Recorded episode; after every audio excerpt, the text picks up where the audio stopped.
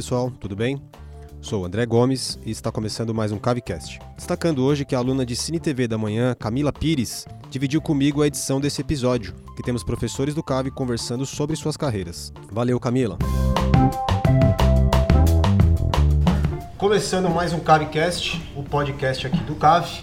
Hoje nós estamos com uma, uns convidados pedagógicos, né? três professores aqui, para nos falar um pouco sobre a carreira em audiovisual. Então eu vou falar o nome de vocês, vocês se apresentem, por favor. Estou aqui com a Denise. Olá, tudo bem? Camila. Beleza? E o João Miguel. Tudo bom? Bom, eu queria que vocês se apresentassem com relação à carreira de vocês. O que, que vocês estudaram, o que, que vocês resolveram fazer audiovisual para o pessoal aí, do, dos estudantes do CAVE que não conhecem a trajetória de vocês. Por que, que você é, resolveu fazer audiovisual? Putz, eu resolvi fazer audiovisual porque eu não tinha ideia do que fazer. Eu era uma adolescente indecisa que não sabia se fazia medicina, administração ou direito. E aí eu resolvi fazer arquitetura. É sério, isso não é, não é zoeira. Mas aí eu fiz um curso de design de interiores e não gostei da arquitetura, gostei do curso. E tava um dia na escola com uma amiga minha perdida, que nem eu. E aí ela pegou um panfleto que tinha um monte de curso de graça e falou assim: Ah, Denise, faz um que eu faço outro, quem sabe a gente se acha na vida. Aí eu fiz o curso, que é o curso do Alex Moleta, inclusive, que veio aqui. E, eu, aham. eu tinha 16 anos e era um curso de cinema, assim, básico. Eu fiz o roteiro, porque eu gostava de escrever. E aí eu falei: Nossa. Aí eu fui estudar, aí, fui, aí fiz, fiz vestibular, prestei UFSC. Passei, que é a Federal de Santa Catarina, passei lá, depois fiz rádio e TV na Metodista, e aí eu fui pro audiovisual, mas eu entrei por causa de um panfleto. Olha só que legal. Então, Ah, mas legal, legal. um curso de iniciação, né? Esses cursos que são muito introdutórios, esse era um curso muito introdutório mesmo. Tipo oficina mesmo? Oficina. E ele, não, e ele tem uma importância, porque acho que assim, se não fosse esse curso introdutório, mesmo sem equipamento, com condições super iniciantes, eu não teria seguido carreira. E tanto eu quanto várias pessoas que estavam lá nesse curso, como o Diego Urbaneja, que é nosso aluno aqui no CAVE, como outras tantas pessoas que eu sei depois que abriram produtor ou que seguiram, fizeram um curso de graça que tinha uma carga horária talvez, sei lá, de 40 horas que a gente fazia um curtinha que como resultado final não é um curta que vai ganhar o Oscar ou um prêmio, mas que teve uma importância na nossa formação para a gente olhar para aquilo e falar, aqui existe uma carreira, aqui existe uma possibilidade de, de entrar no mercado. Sim. É porque também, é, é, não sei o o seu caso, mas as oficinas eles têm é, uma prática, né? Você faz a produção, você vai pra prática, às vezes, e termina um filme, termina um curta tal, que você pode chamar de seu, e aí você se empolga né, na carreira, de repente. Sim, e você começa a entender assim, quando eu entrei no curso, eu não sabia a diferença entre uma câmera VHS e uma película. Na verdade, eu nem sabia o que era película, assim, era um... E, e na verdade não tem muita importância quando você entra num curso você saber dessas coisas. Quando eu entrei nesse curso eu não sabia nem o que era um diretor, assim, eu entrei crua. Inclusive na faculdade, né? Na faculdade quando fazem aquela pergunta, né, no início, se é calouro, quem é o seu diretor favorito? Eu lembro que eu falei o Spielberg porque era o único que eu conhecia. Então, e na real, depois aí sim você vai estudar, você vai estudar os cânones e começam a se abrir as possibilidades. As possibilidades tanto da carreira acadêmica, como eu fui para a universidade pública, fazer mestrado, doutorado, que foi uma área que eu não segui, eh, mas que é uma área promissora, você consegue tem uma área de pesquisa no Brasil muito importante sobre estudos da cinematografia, sobre estudos da comunicação, inclusive. E tem uma área que é mais comercial, assim, voltada para o mercado. Hoje, a minha carreira, além de dar, dar aula, ou vender aulas, né, como eu até brinco com, com os alunos, ela também é uma carreira que é para o mercado corporativo, para o vídeo institucional, para o documentário. Então, existe uma possibilidade para isso, assim. Existe, existem muitos caminhos. Você pode ir para produção, para edição, você pode fazer vídeos mais complexos, coisas mais simples. Hoje, o audiovisual está em plena ascensão. Uhum. Então, a gente talvez nunca produziu tanto vídeo e tanto filme quanto a gente tem produzido nesse momento. Então, existe, diferente de quando eu entrei na faculdade em 2006, que não tinha nada, inclusive você falava, ah, vou fazer cinema, vou fazer rádio TV. Era tipo, você vai ser desempregado? Uhum. Hoje é meio que ao contrário, assim, é uma das áreas mais promissoras. A gente tem desde o EAD até o, o cinema de arte, um cinema mais comercial sendo produzido no Brasil. E, na verdade, basta você escolher o seu caminho, se especializar no caminho correto, que existe uma possibilidade gigantesca. Hum, é verdade. Inclusive, a gente estava falando disso agora há pouco, antes de começar, sobre o filho de João Miguel, que escolheu o som e tal. A gente estava falando desse tipo de trajetória. A professora Jennifer, no outro podcast, é bom salientar que ela disse que, sobre a pesquisa, né? Ela falou que muitos dos pesquisadores de hoje, pensadores e tal do cinema, dizem que um filme ele tem tanta ou mais importância do que um livro. Né? Ele tem, tem essa gama mesmo é, é, muito abrangente de documento, de, de, de, uma coisa que você tem que estudar. Né? E isso é muito legal pra gente que faz cinema, né?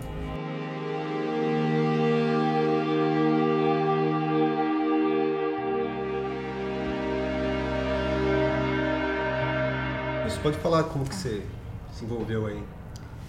Bom, eu comecei por meio do teatro, então comecei a estudar teatro lá pelos 15 anos, mas também passei por um período antes disso de, de transição, então explicar um pouquinho minha trajetória também, que justifica os fins.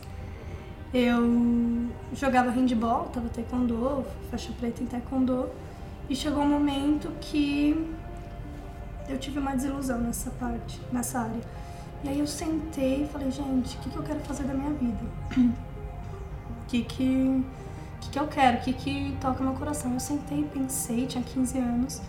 Falei, bom, eu gosto de falar, eu gosto de, de expressar, de me comunicar, acho que eu quero fazer teatro. Aí eu abri a lista telefônica na época, pesquisei umas escolas de teatro, na verdade só tinha uma em Santo André, que é a ENT, Falei, bom, acho que é isso. Aí fui, me inscrevi, paguei com o meu dinheiro, que na época eu trabalhava, fazia coisas em bufês. E foi assim que, que eu cheguei pro teatro. Falei, bom, acho que é isso, né? E, e comecei depois na época da faculdade. Falei pro meu avô que teatro não precisava da vida acadêmica. Ele falou, não, você vai fazer faculdade sim. Se você quer seguir essa área, eu te apoio, a gente te apoia, mas você vai é, se aprofundar, você vai estudar então de verdade, de forma séria, né? E aí então eu fiz a graduação em artes cênicas. E de fato a graduação também me ajudou muito a abrir a minha cabeça, compreender o mundo de outra forma. Acho que me salvou em muitos aspectos.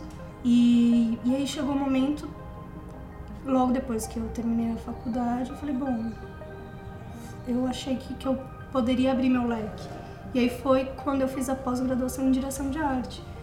Que aí foi isso que me encaminhou para o audiovisual. Então foi uma parte mais acadêmica que me encaminhou para uma, uma área. É, para uma área mais prática até, que eu onde eu escolhi o, o, a parte do, do cinema. E aí, pela direção de arte que me encaminhou para o cinema, eu consegui juntar a parte da atuação também para o cinema. Então foi onde eu comecei a buscar cursos de atuação voltado para cinema, que comecei a, a, a, compreender que as coisas poderiam se unir, que não era uma competição interna, né? Então foi um negócio que abriu muito meu leque e que de fato fez com que eu chegasse no CAVE, que eu, que eu conhecesse esse universo de trás das câmeras e, e na frente mesmo, atuando. Então foi um processo de me ouvir. Então acho que eu lembro muito especificamente desse dia. Falei, tá, então tô ferrada, tô lascada, não quero mais isso. O que, que eu vou fazer então? E parei e me ouvir. Falei, bom, é isso.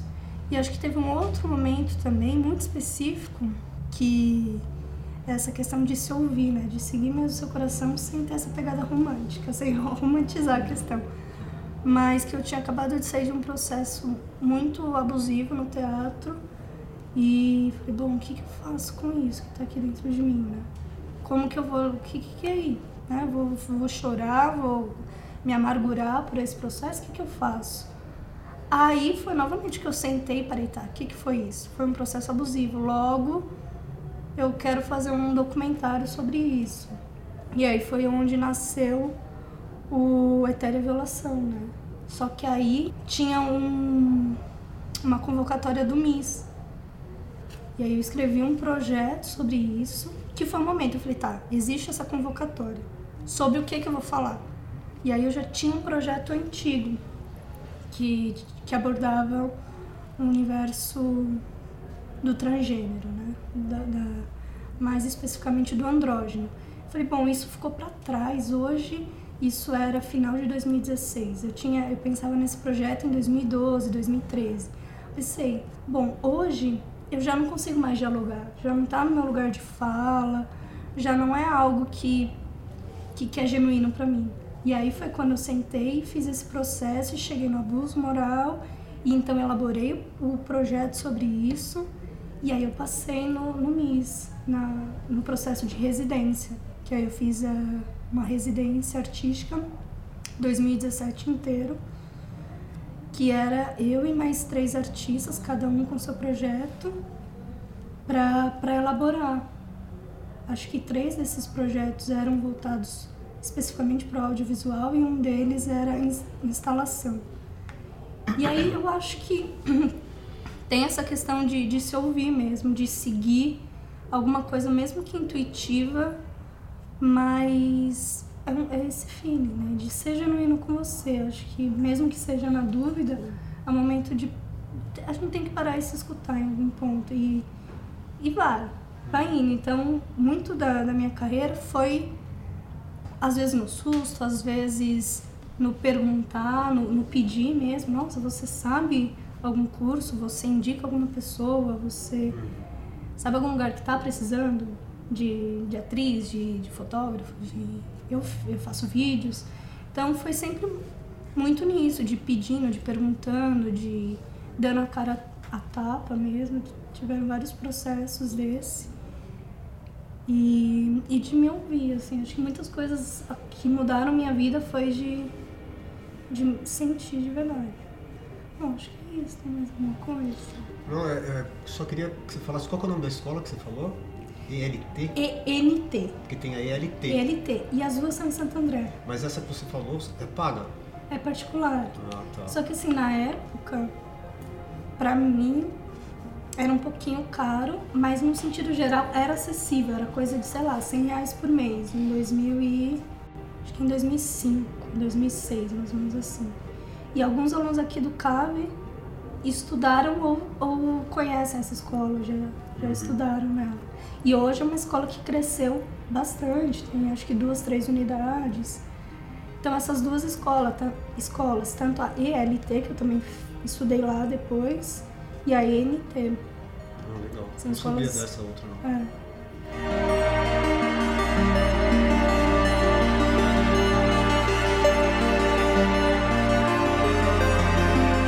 Aqui pensando enquanto elas estavam falando que se para elas isso parece um mundo antigo, no meu caso, isso parece quase que impossível contar uma história dessa desde lá no comecinho. Mas quando eu me envolvi a primeira vez com arte, ou por que, eu queria fazer arte, eu acho que da infância. Quer dizer, na, na, na primeira infância eu fiz música, fiz artes plásticas e fiz canto. Né? Música, desculpa, música, arte plástica uh, e trabalhava num cinema. Talvez daí venha essa história do cinema. Então me preparei antes de vir para São Paulo nessas áreas. Já pintava, já cantava, já fazia teatro e já trabalhava no cinema, que foi onde eu vi grande parte dos filmes que depois vieram a fazer essa estrutura que, que é necessária de talvez de, de vocabulário para se falar de cinema. Né? Quando cheguei em São Paulo, já era um tempo um pouco difícil, não havia nenhuma escola de cinema em São Paulo. A ECA, que é a mais antiga, é de 74 e eu cheguei em São Paulo em 69 Uh, com 18 anos, cheguei em São Paulo e tudo que eu queria fazer era continuar fazendo teatro. Eu não vim para São Paulo. Eu vim para São Paulo porque passei no vestibular, mas não era isso que eu queria fazer. Não porque o vestibular que tinha passado era psicologia na PUC São Paulo, Coisa que eu não cheguei a fazer, fiz lá seis meses e logo desisti e já fui para a vida, né?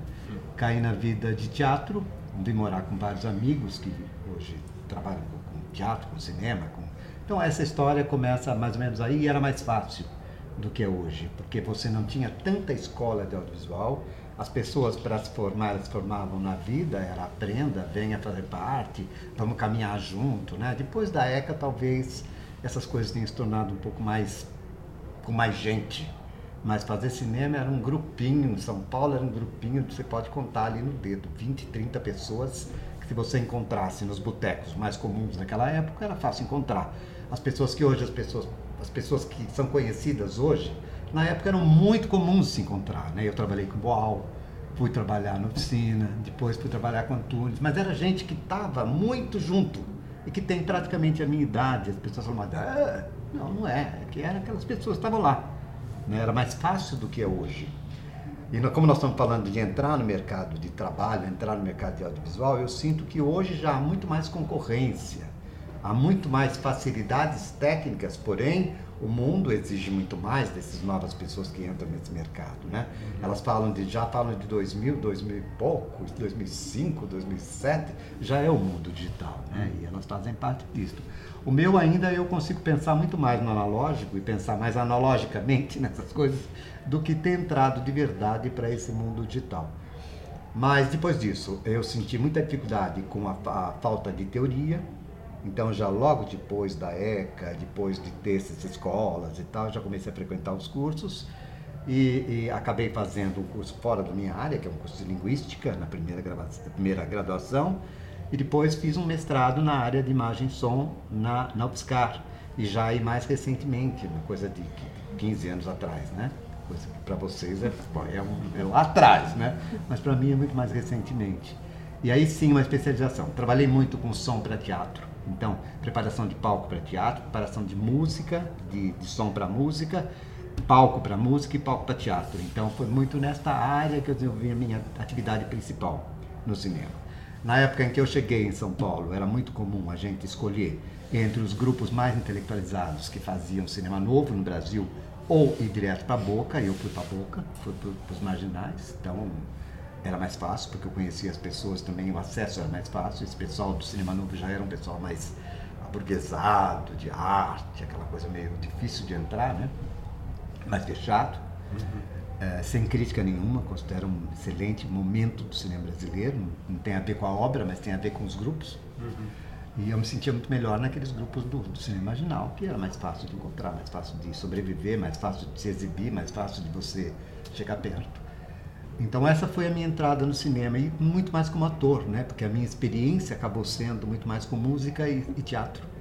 Então eu tinha mais facilidade de entrar porque também era fácil entrar como ator. Como técnico já era mais difícil. E talvez a dificuldade que elas tenham sentido nessa época talvez seja muito isto, né?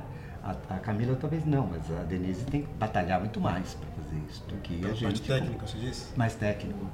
É, é um mundo que exige mais, né? É o que eu acho que acaba acontecendo, que é retomando assim coisas que de você tanto de ser difícil de entrar e existem caminhos, né? O primeiro caminho que hoje, assim, se a gente olha o mundo digital, é o caminho da web, da, da internet, até mesmo o EAD. Por outro lado, esse caminho é um caminho que se você ele gera uma certa zona de conforto, assim. Porque quando você estuda cinema, mesmo na digitalização, você precisa ter um cuidado de planejamento, de produção. E isso mesmo que você leve, tanto que hoje na web, pessoas que têm um conhecimento, uma base, não vou dizer acadêmica, mas uma base teórica, uma base de estudo, conseguem entregar resultados melhores e discutir questões, sejam elas quais forem, com muito mais profundidade. Então a academia, seja ela formal ou informal, ela tem um, um papel importante na formação. E tem uma, uma questão que a Camila comentou, né? Essa coisa de, de ouvir o, o coração sem o romantismo é muito real, assim. Muitas coisas... Eu, eu brinco que muitas coisas na minha vida, elas caíram do céu.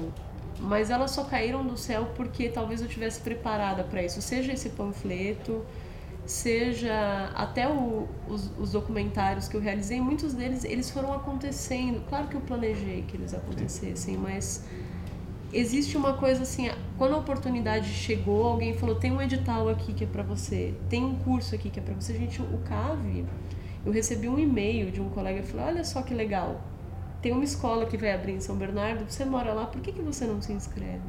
Caiu do céu. Sim. Mas, ao mesmo tempo, a gente tem que correr atrás da, das coisas. Elas são construídas, na verdade, sempre.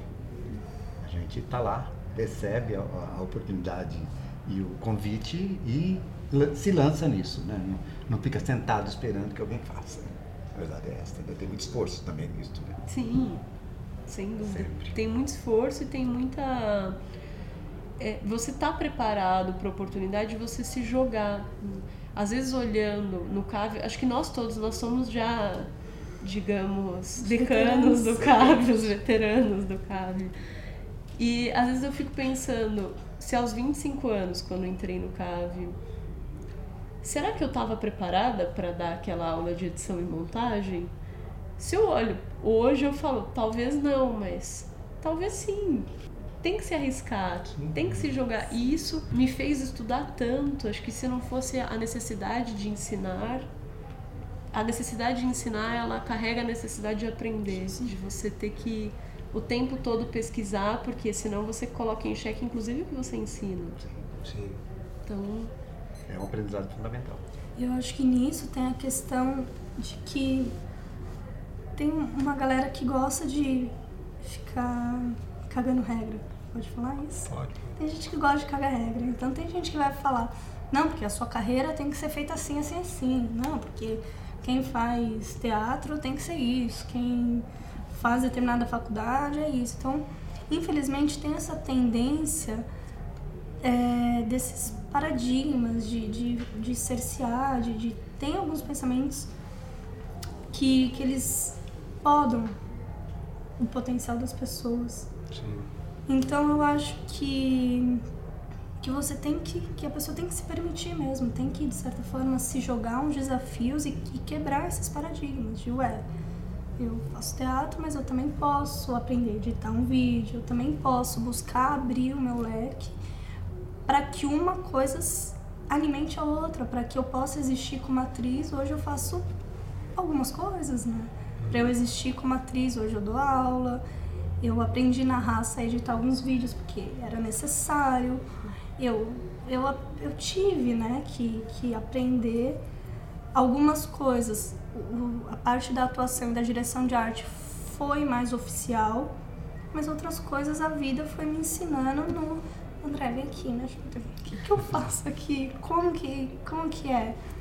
Porque é, porque é isso. Então, pelo menos na minha parte, enquanto atriz, eu parei para pensar esses dias. Eu falei, nossa, hoje eu não vivo só de atuação. Não.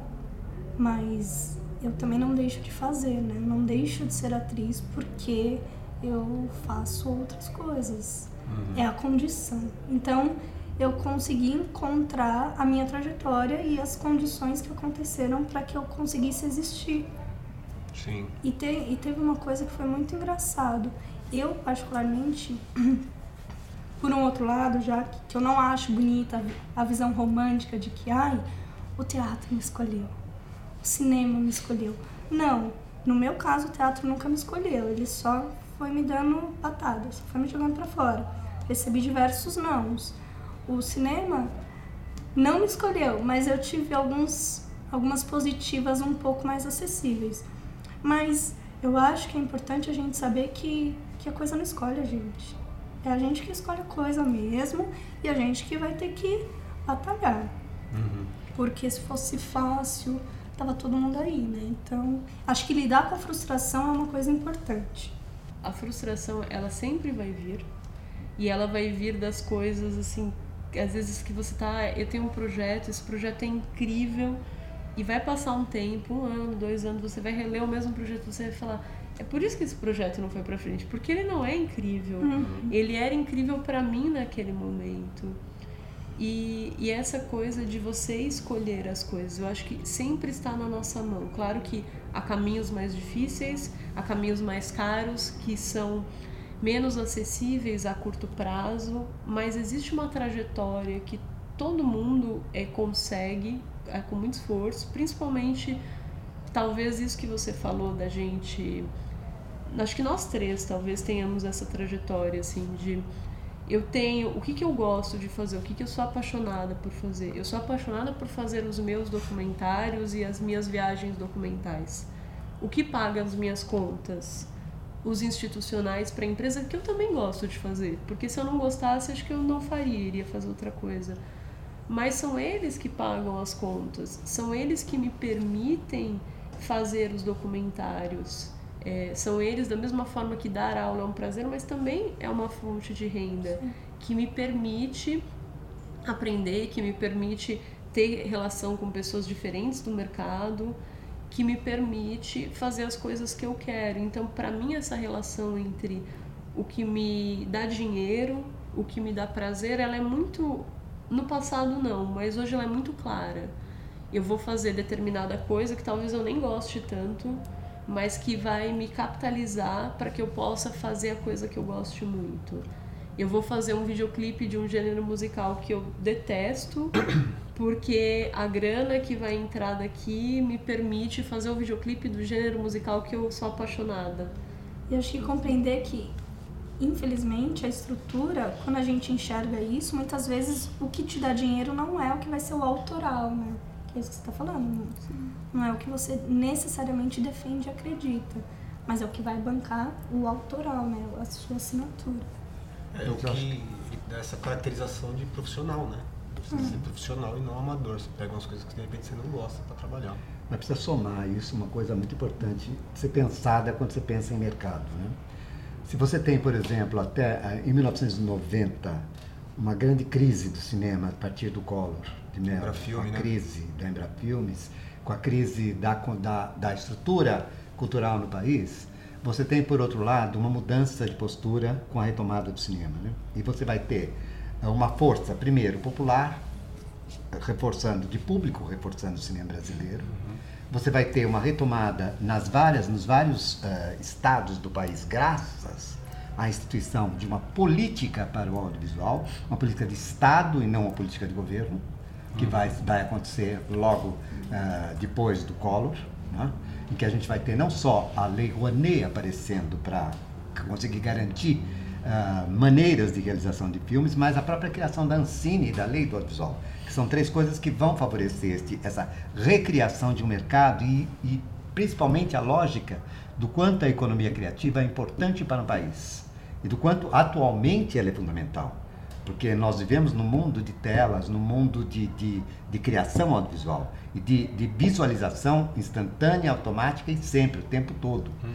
Então, uh, pensando, pensando assim, você tem uma política nova que favorece a criação, primeiro, de escolas em todas as regiões do país. Segundo, de facilitação de um, um, uma estrutura de estudo e de formação gratuita para todo mundo em todos esses locais. Você vai ter uma, e um mercado que está, como ela falou, que está totalmente aquecido para isto. Você tem uh, um novo grupo e um novo mercado que pode abraçar essas pessoas, coisas que a gente não tinha. Não, é? hum. não tinha e, e, e, elas, apesar de novas, tá, também no começo não tiveram. Né?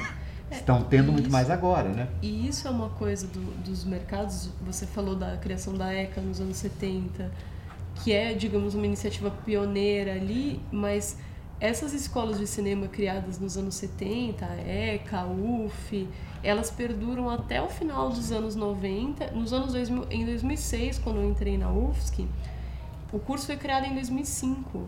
E foi criada em 2005, se eu não me engano, junto com a Federal de Goiânia, junto com Imagem e Som em São Carlos, não me lembro agora, mas assim, esses cursos de cinema hoje públicos, seja o curso do CAVE, seja a Federal de Itabaiana, a Federal de Goiânia, a Federal do Pará, das que eu me lembro. que virá na Federal do BC. São cursos dos anos 2000, quase da primeira década Sim. dos anos 2000. Por quê? Porque a gente tem um mercado emergente, a gente tem um mercado emergente em todas as telas, A gente tem uma, uma É necessidade estratégico, né? Para todo o país. Sim, de formação de mão de obra qualificada. E a gente tem hoje uma das coisas que para mim é muito emblemático, que é o irmão de Jorel sendo indicado ao M, que ele é um resultado é, prático, ele chancela a Lei 12485. Porque você tem um- uma obra brasileira indo a prêmio que a gente sabe que nunca teria sido produzida se a gente não tivesse uma legislação que diz, olha, no horário nobre, você, canal, precisa ter uma produção brasileira. E esse canal, que é muito esperto estrategicamente, ele não vai colocar qualquer conteúdo.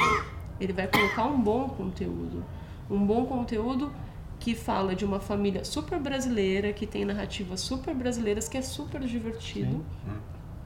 E isso tem a ver com políticas públicas aliadas a, a canais de TV que pensam estrategicamente, porque há canais de TV que ainda não, não entenderam como estratégica essa produção, aliada à formação. Porque Sim. se a gente não tem uma formação de mão de obra Mas, qualificada, e, e mais do que isso, quer dizer, na verdade você tem uma mão de obra, você tem o país inteiro que é multicultural, você tem o país inteiro produzindo e você tem as maravilhas de poder ter num ano só a Vida Invisível concorrendo ao Oscar, Caim Nus, e ter o Bacurau que com essa força que tem, fora os outros filmes, né? Que a gente vai contar, o filme do Ba- o documentário do Babenco. Então isso tudo, a gente tem que pensar que nós estamos hoje vivendo isso, né? e a gente tem os blockbusters. Os blockbusters. Porque a gente tem esses filmes que são acadêmicos e Casé, premiados. desculpa, o filme da Regina Casé. Que horas ela volta? Não, não. O novo da Regina Casé. Eu, eu não conheço o filme, então não vou conseguir Não. opinar sobre ele, mas acho que independente. A gente tem esses filmes do cinema. Todos são independentes de certa forma, mas do cinema independente, esses filmes contestatórios, que são super importantes e que são premiados internacionalmente, mas o que demonstra a maturidade do audiovisual é porque a gente tem filmes premiados internacionalmente, filmes que discutem a linguagem, e a gente tem o blockbuster Globo que Filmes que fez com que as comédias internacionais, a comédia americana não entra no Brasil desde o início dos anos 2000, desde a volta do cinema de retomada. Porque toda vez que entra uma comédia brasileira, ela supera em bilheteria. Que é o nosso grande gênero, né? Mas e, e isso tem a ver, isso é super importante. O de pernas pro ar, eu sempre brinco até em sala, de pernas pro ar 8 que vai sair, ele é importante. Claro que é. Porque ele traz o público, porque ele, ele conversa com uma. Forma público, né? Ele forma público. E quem começa vendo. Ninguém começa lendo Machado de Assis. Você começa com Harry Potter. Então você começa com o Mistério dos Cinco Estrelas da coleção Vagalume. E essa formação de público, que é o que o Rodrigo Teixeira defende, é isso. Eu preciso de filmes que façam público no mercado externo e no mercado interno. E cabe às escolas de cinema, nossa função é formar mão de obra, digamos assim, formar trabalhadores e pessoas, mas é formar público. Sim. Então, quantos alunos não chegam aqui no primeiro semestre e dizem: Ah, eu não gosto de cinema brasileiro, embora isso já tenha mudado muito de cinco anos Sim. pra cá. E que saem daqui falando: Nossa, por que, que a gente não vai ver Bacurau? Que é uma grande mudança, né? Então, É, é, hoje em dia já a discussão até no set lá era se não gosta de filme velho. É, o filme velho é um filme velho mesmo, assim, né? De 50 anos atrás. É, filme preto e 30 branco. Mas não é, não, às vezes é anos 70. É, né? às Quer vezes dizer, depende é da idade da pessoa. Eu só queria lembrar com uma, uma frase que eu ouvi, vocês falaram agora, eu lembrei dessa frase, que tem uma frase que diz que um país sem cinema é como uma casa sem espelhos. E eu acho que isso tem tudo a ver com o que a gente está conversando agora.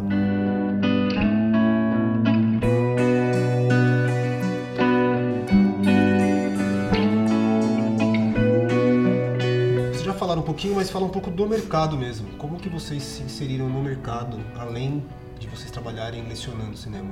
É, bom, eu já saí do mercado, na verdade eu só estou na vida acadêmica, né? então nem tenho pretensões de batalhar mercado para mim.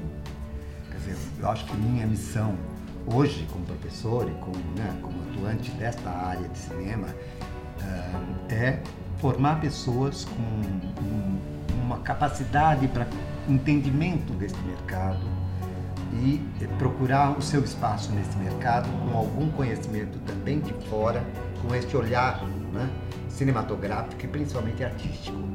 artístico aí com uma vasta gama de, de entendimento. Uhum. Ah, é nesse sentido que eu vejo a minha, minha missão e a minha função hoje. Eu tenho feito alguns trabalhos como ator, mas isto é só para não enferrujar e para não perder a vontade que eu sempre tenho de estar em palco, de estar, né? estar na frente das câmeras. Mas uh, não vejo uma busca nenhuma. Né? De, a única experiência que eu tenho hoje de investimento de pessoas no mercado é através do meu filho, que está no mercado atualmente, né? que está muito bem no mercado. Né? Uhum. Então, através dele, eu, eu escuto as histórias de quais são as dificuldades, quais são as facilidades, né? Desse mercado. E ele foi para som, o que é mais fácil do que a grande maioria das funções Sim. desse cinema, porque tem poucos técnicos no mercado. Então, mais é acessível, pra, né? Mais, talvez mais acessível. Se você tem um bom técnico, bem formado, a entrada através do som é mais fácil. Pessoal. Essa é uma, essa é uma coisa óbvia, né? que, que óbvia. Agora, eu deixo para elas falarem, porque Deixa eu só perguntar, você vê, com ele comentando hoje coisas do mercado hoje em dia, você vê paralelos com a sua experiência? Não, nenhuma. Não? Nenhuma. Porque hoje você, hoje tem, tem mais condição, talvez, o mercado, de fazer uma, uma, uma, uma, uma leitura das qualidades técnicas do, do, do, do, do cara que está entrando no mercado. Hoje o mercado tem mais facilidade para isso, saber quem é um bom fotógrafo de verdade, o que ele frequentou, qual foi o currículo, qual foi o, o que ele eh, fez já em termos de, de, arte e tal. É mais fácil você fazer essa leitura por causa das redes, por causa de hum, tudo, né? Antes você mandava um currículo que era assim, o resumo do resumo do resumo da ópera, sabe? Se eu tivesse trabalhado com Boal, era fácil eu ir lá trabalhar no outro grupo, né? E era só do, três, dois nomes, não queria dizer quase nada, mas eram dois nomes ali. Hoje não, hoje eu acho que essa qualificação está presente em todas as redes, está presente nos trabalhos que estão publicamente colocados nas redes, na, na, internet. Então eu sei olhar o currículo de alguém, saber a qualidade técnica dele, vendo os filmes que ele fez. Uhum. Antes era muito difícil, eu tinha que, que, achar uma cópia 35 possível de ser vista numa sala. Era, era impossível ver meu currículo, minha atuação, sem, entendeu? Uhum. Não tinha isto. E mesmo se você falar, não, mas tem o videocassete, mas o videocassete é final dos 80. É, então. Né? É impossível fazer qualquer leitura. Então era, o cara confiava na minha palavra, eu sou capaz de fazer esse personagem. É. Então vamos lá, experimenta, né? Mas dentro era disso, uma... você acha que a indicação não era uma ferramenta forte? Na época? É. Sempre. QI sempre funcionou muito Sempre, bem. até hoje, né? Mas império. sobretudo. Aliás, quando... vivemos num país quase imperial, né? E era QI funciona sempre. O cara que conquista o mercado de cinema sabe muito bem que ele tem que bater na porta e falar, olha, eu sou o melhor do mundo. Se não me contratar, você está perdendo o seu trabalho, seu, seu, a chance de você também ganhar dinheiro com isso. Essa é a maneira de chegar, de entrar no cinema, né? Depois de fazer essas redes, que hoje são fáceis de serem feitas. E não se queimar, né? E não se queimar, isto principalmente. Né? Você tem o um mundo para você divulgar o seu trabalho, mas não pode colocar qualquer coisa lá, né? É. Bom, é, atualmente na, na parte da atuação, é, eu estou mais na parte comercial, então vira e mexe eu faço teste para comercial, hora ou outra eu realizo algum comercial como atriz. E fora isso, eu vou, eu vou dividir em duas partes, então a atuação e a parte uhum. da, da direção de arte e do audiovisual. É, o que me banca então é a parte comercial e aí eu sigo com alguns projetos autorais. Então eu tenho um parceiro, um amigo que a gente pensa em curtas que vão privilegiar a gente como atores, mas no sentido mais autoral independente, assim como outros curtas metragens que aparecem também do da do networking, do, de quem que a gente conhece. E aí eu opto por entrar ou não, mas compreendendo que isso pode também alavancar a parte comercial enquanto atriz. E na parte do audiovisual, hoje, comercialmente falando, eu consegui de alguma forma unir uh, o núcleo artístico que eu conheço. Então, eu capto, gravo bastante apresentações, tanto de dança, quanto teatro, quanto de apresentações musicais. E preciso dar conta disso para conseguir fazer os meus trabalhos autorais. Mas é isso, atualmente eu capto os meus colegas, né? Capto uhum. a apresentação, gravo os meus colegas. E edito também, né? E edito. E... Então acho que isso, acho que é, isso acabou sendo um diferencial na minha carreira. Essa coisa multifacetada, assim. Uhum.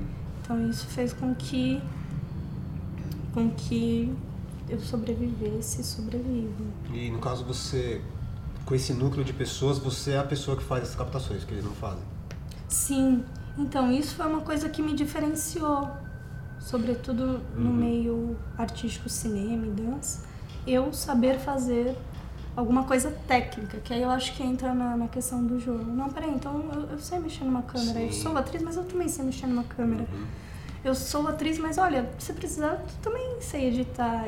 E, e, assim, obviamente, sabia num determinado limite. E aí fui correndo pra Uhum. saber um pouco mais e, e- se elaborar também dentro do projeto, Sim. dentro do trabalho, né? Se propor nesse, nessa zona de risco, de também aprender trabalhando tecnicamente, né? Uhum. Então hoje é isso. A questão comercial são as aulas e a parte de captação. E a questão autoral, que é onde eu consigo fazer o que eu acredito, são os projetos independentes, de fato. Uhum. São esses dois caminhos. Legal.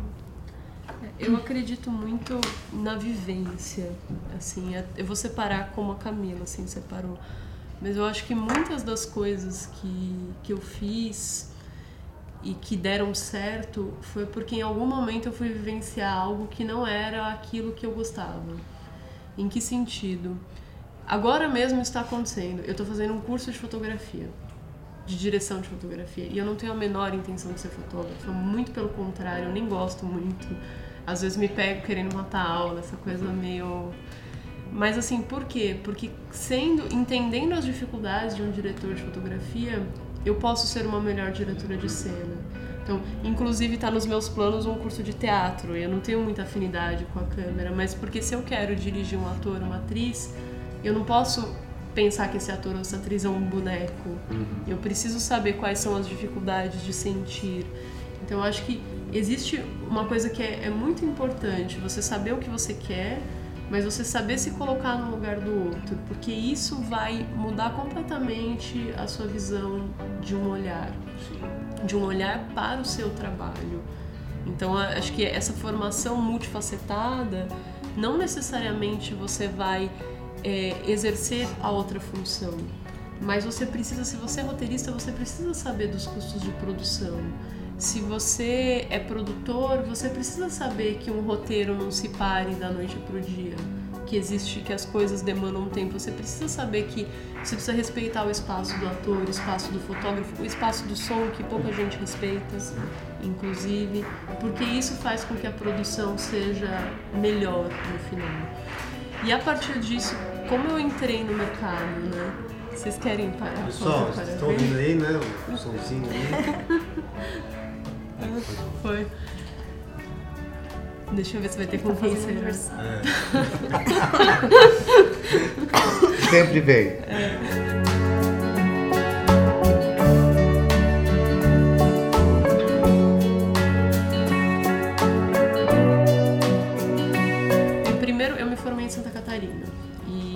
então trabalhava lá, tinha alguns freelinhas lá, mas quando eu vim para São Bernardo de volta, eu me deparei com essa mudança de estou num lugar diferente.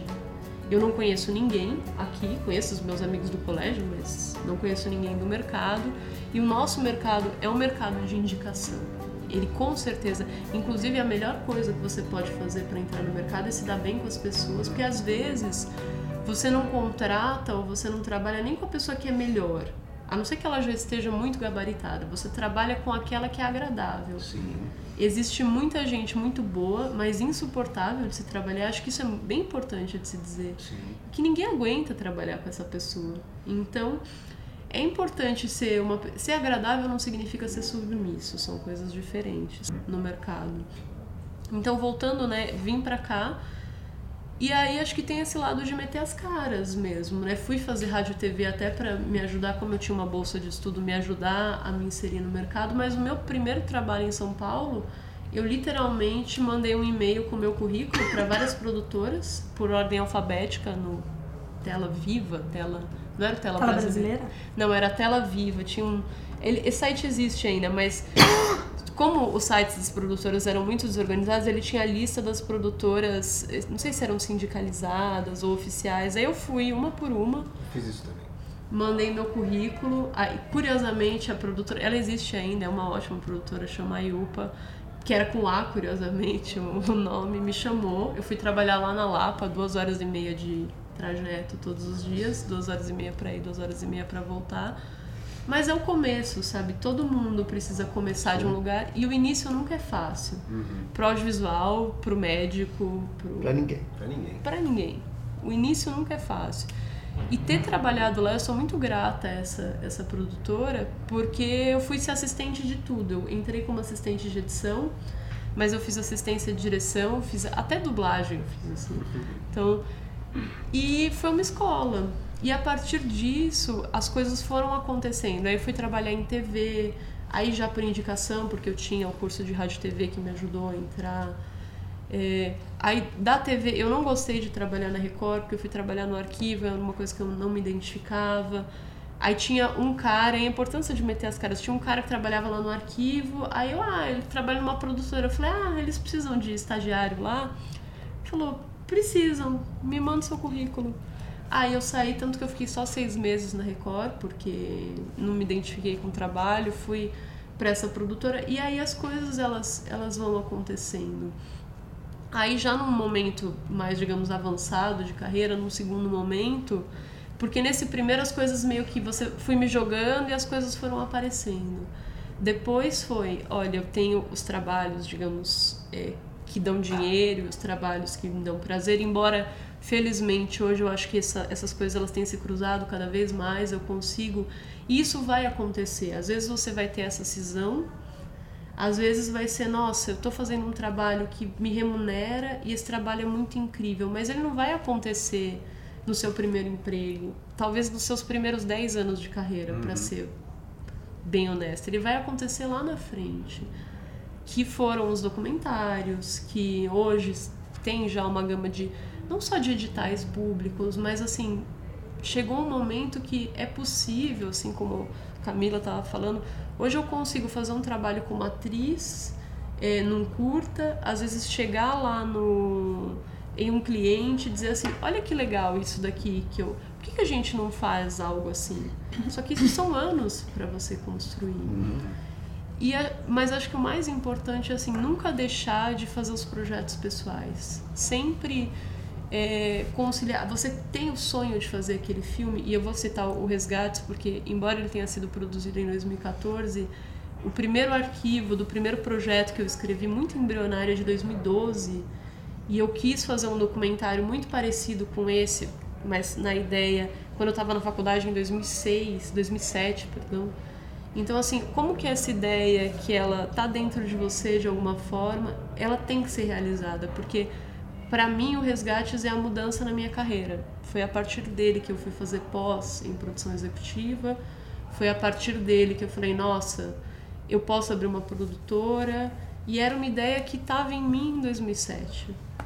Então, ter os projetos pessoais, assim, eu nunca ganhei dinheiro com resgates e nem quero, nem me importa isso.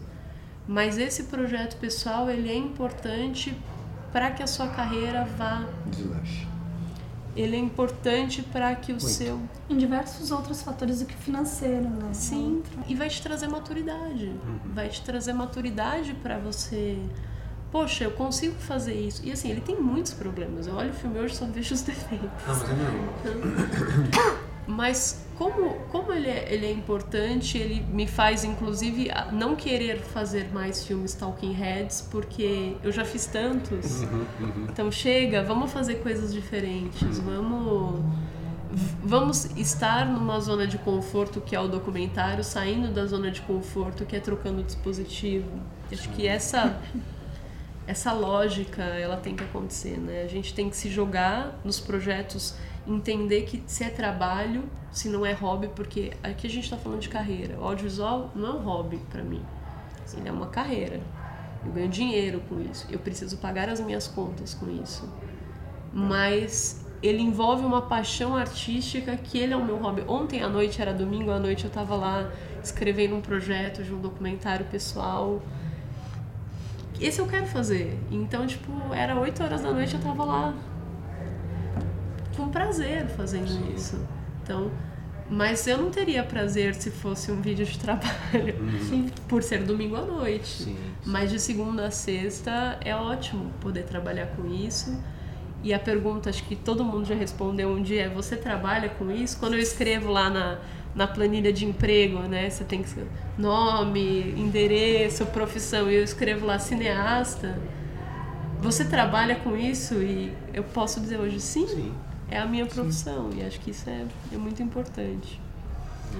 E acho que tem uma coisa que, que o que a Denise falou e que a gente sabe que é esse, o começo é difícil, então acho que se buscar é, um- é uma das primeiras chaves, né? Eu fui lá buscar na lista telefônica, você foi buscar lá na lista das produtoras e de meter as caras mesmo, de, de buscar, de por onde eu começo. Mas tem um, um outro lado, e também tem um outro lado, que acho que são as, as mídias sociais, assim. Então, eu acho que é também encontrar onde que está o, o contrafluxo dessa coisa. Porque tem muitas pessoas que não têm uma, uma formação é, acadêmica, formal, mas que sabem fazer, fazem bem, colocam na internet a partir do fazer, às vezes conseguem ser chamados para um trabalho. Eu acho que é inverter esse fluxo. Isso acontece em diversas áreas. A gente vê isso na publicidade, a gente vê isso na atuação. Quantos atores não estão sendo chamados porque começaram seus projetos autorais sem receber nada, sem a priori talvez vislumbrar alguma coisa muito grande e essa coisa se tornou grande por ser autoral, por dar as caras nesse sentido. Então eu acho que as mídias sociais é uma forte ferramenta para a pessoa se jogar, para a pessoa iniciar. E eu acho que pode alavancar como já alavancou muitas carreiras. Sim. Para além de nós, assim, sabe? De faça. O Godzilla acho que começou um pouco assim, né? Nessa pegada. Vamos fazer uns clipes que a gente acha É. legal.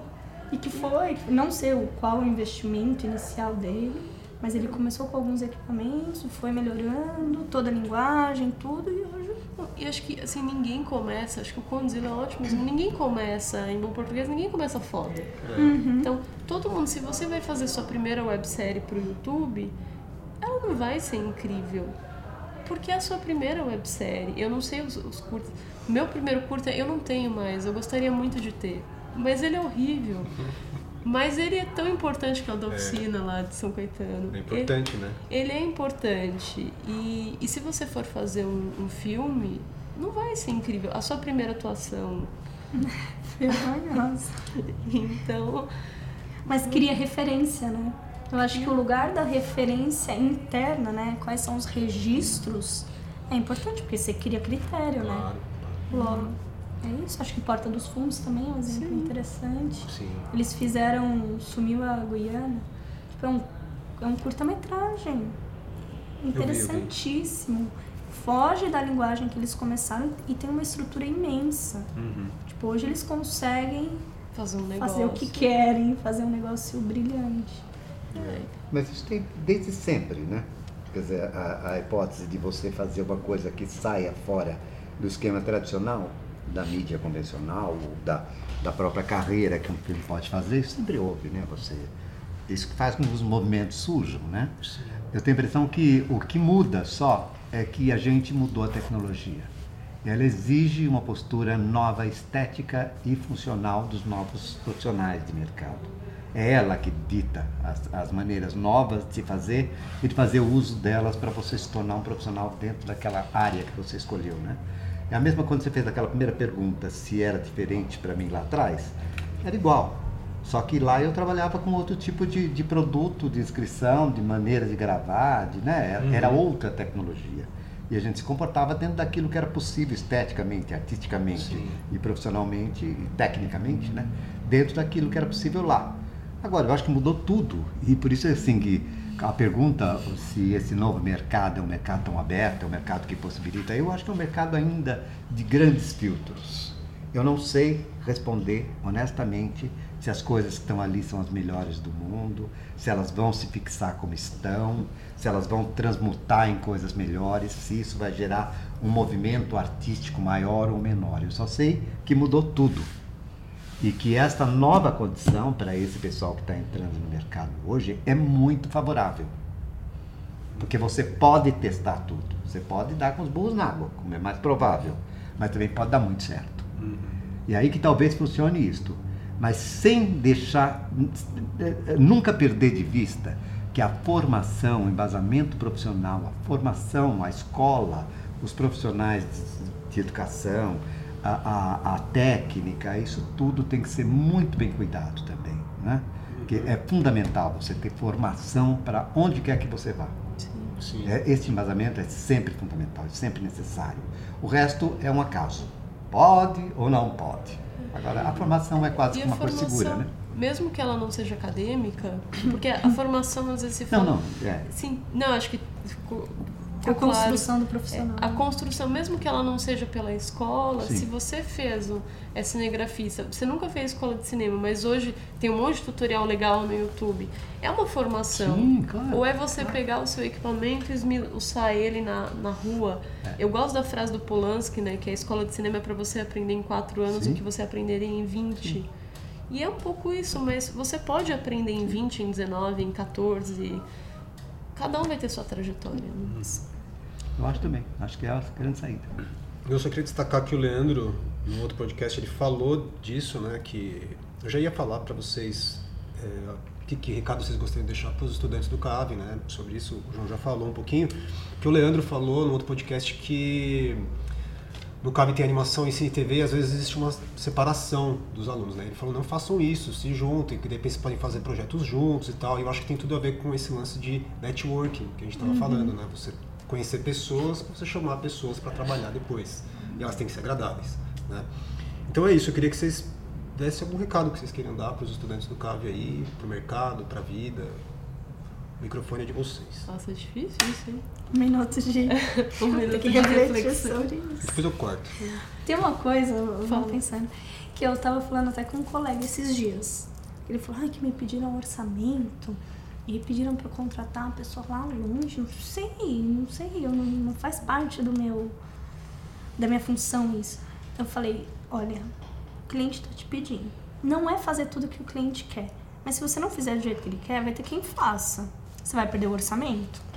Aí ele, nossa, é verdade, né? Então acho que eu fiz errado.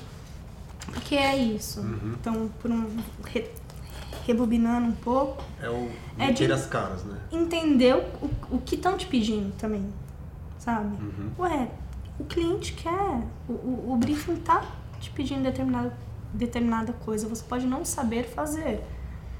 Aí você tem duas opções, ou você vai aprender a fazer, ou você vai terceirizar alguém que faça. E vai embutir isso no, no orçamento. Mas eu acho que dentro do, do mercado tem que se compreender o que é pedido também. A gente nisso a gente não faz tudo o que quer, não. Mas é, é a comunicação hum. do que se é pedido para você conseguir fechar a conta, para você conseguir fazer aquele trabalho de fato, isso é importante para você. Uhum. Acho que isso eu também aprendi. Ah, você quer tal coisa? Tá, faço, faço. Não sei fazer, lá, né? mas contrato. Não sei fazer, mas vamos fazer esse corpo de pessoas que não faço transmissão ao vivo, mas faço, vou, vou contratar. Uhum. Acho que isso é muito importante esse veículo da comunicação entre o, o prestador de serviço e o contratante, sabe? Sim, sim.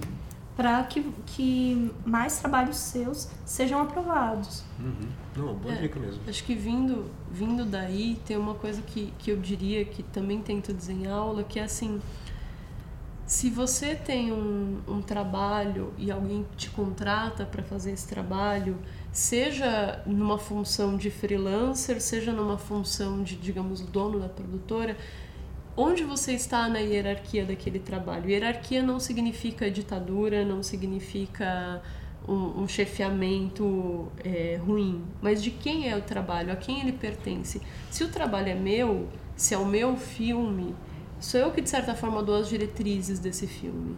Se o trabalho é de um cliente, é ele que dá a diretriz deste filme.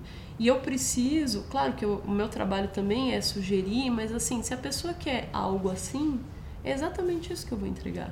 Então, Exato. se eu tô. É, a, a, pergunta que sempre fazem com relação à direção e montagem, ah, mas quem manda? É a direção e a montagem? Depende do filme. Uhum. Primeiro que esse negócio de quem manda já é meio bizarro, né? Em cinema é impossível. Mas assim, se eu, se eu sou uma montadora e eu tenho um diretor ou uma diretora que de fato o filme pertence a essa pessoa, eu vou sugerir, mas a palavra final não vai ser minha.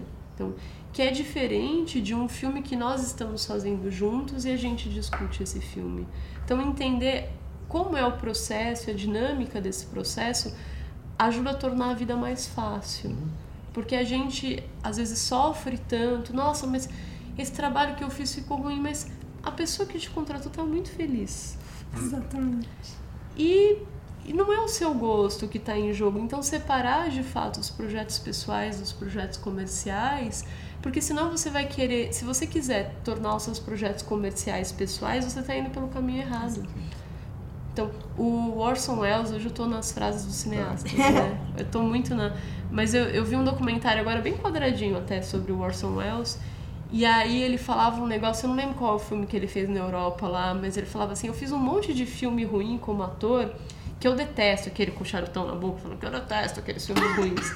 Mas eu fiz para pagar os meus filmes bons, então toda essa carreira dos filmes ruins vocês podem apagar, porque eles não têm a menor importância. Mas eu fiz para juntar dinheiro, para fazer os filmes que eu queria fazer, do jeito que eu queria fazer, sem um produtor de Hollywood na minha orelha.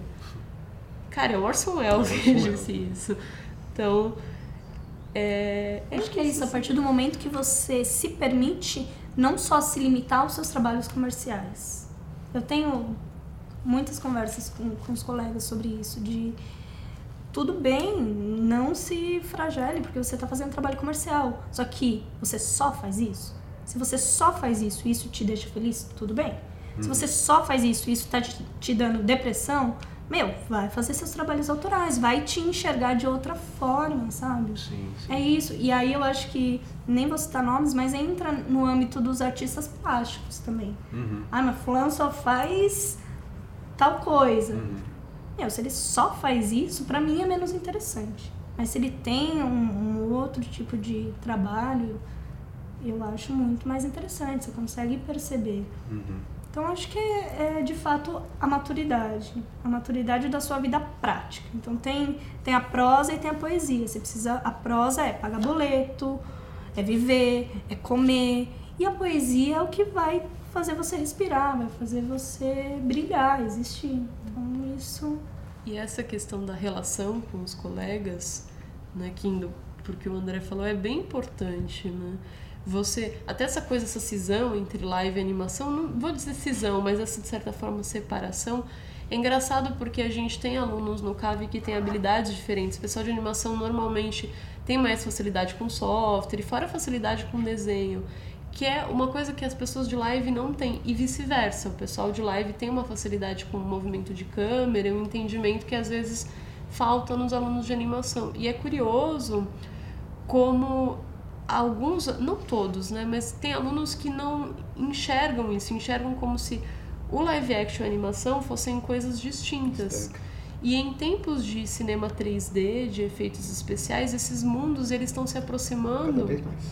cada vez mais. A ponto, a gente tem o mundo dos games, que a gente tem games super roteirizados e às vezes falta o profissional de roteiro, que é um profissional muito mais é, presente às vezes no live action do que na animação.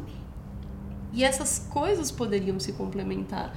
A gente tem filmes às vezes muito bons em live que falta uma direção de arte no sentido do software, do After Effects ou de uma abertura que um aluno de animação faria com maestria. É.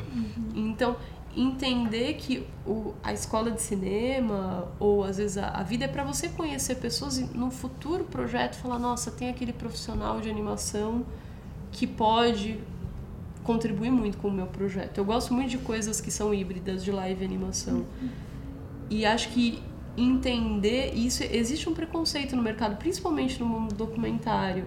Ah, o documentário com animação é coisa de criança. Eu não sei de onde que vem essa coisa da animação ser coisa de criança só. E a gente tem documentários premiadíssimos que misturam as linguagens.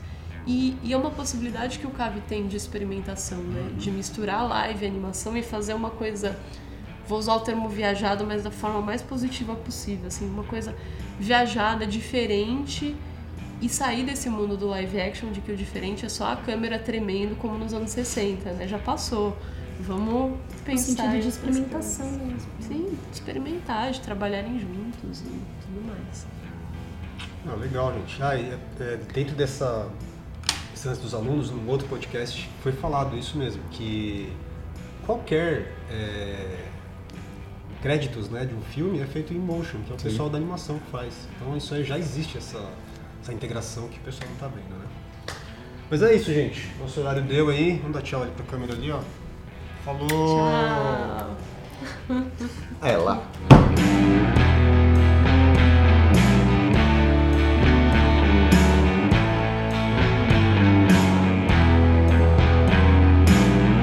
Recados do CAV.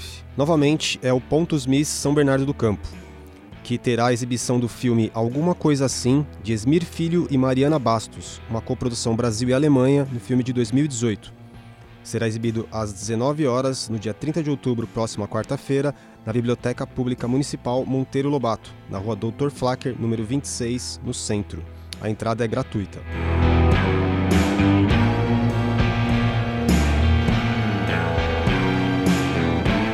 Esse episódio teve a produção de André Gomes e Jonathan Fernandes. Artes e logo por Bruna Santos. Som Marco Moro. Câmeras Jonathan Fernandes. Edição Camila Pires e André Gomes. Também está disponível a versão em vídeo no canal do Cave no YouTube. Todas as trilhas sonoras utilizadas são livres e estão disponíveis em youtube.com/audiolibrary, exceto as que não são. As que não são, as trilhas utilizadas de terceiros, estão dentro do uso aceitável do YouTube e o vídeo não é e nem será monetizado. Todos os links na descrição.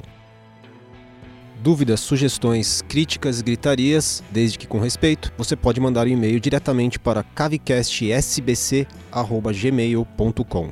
E também, se você tiver alguma sugestão ou pauta para o Cavecast, só enviar o e-mail para a gente. Leremos com carinho e atenção.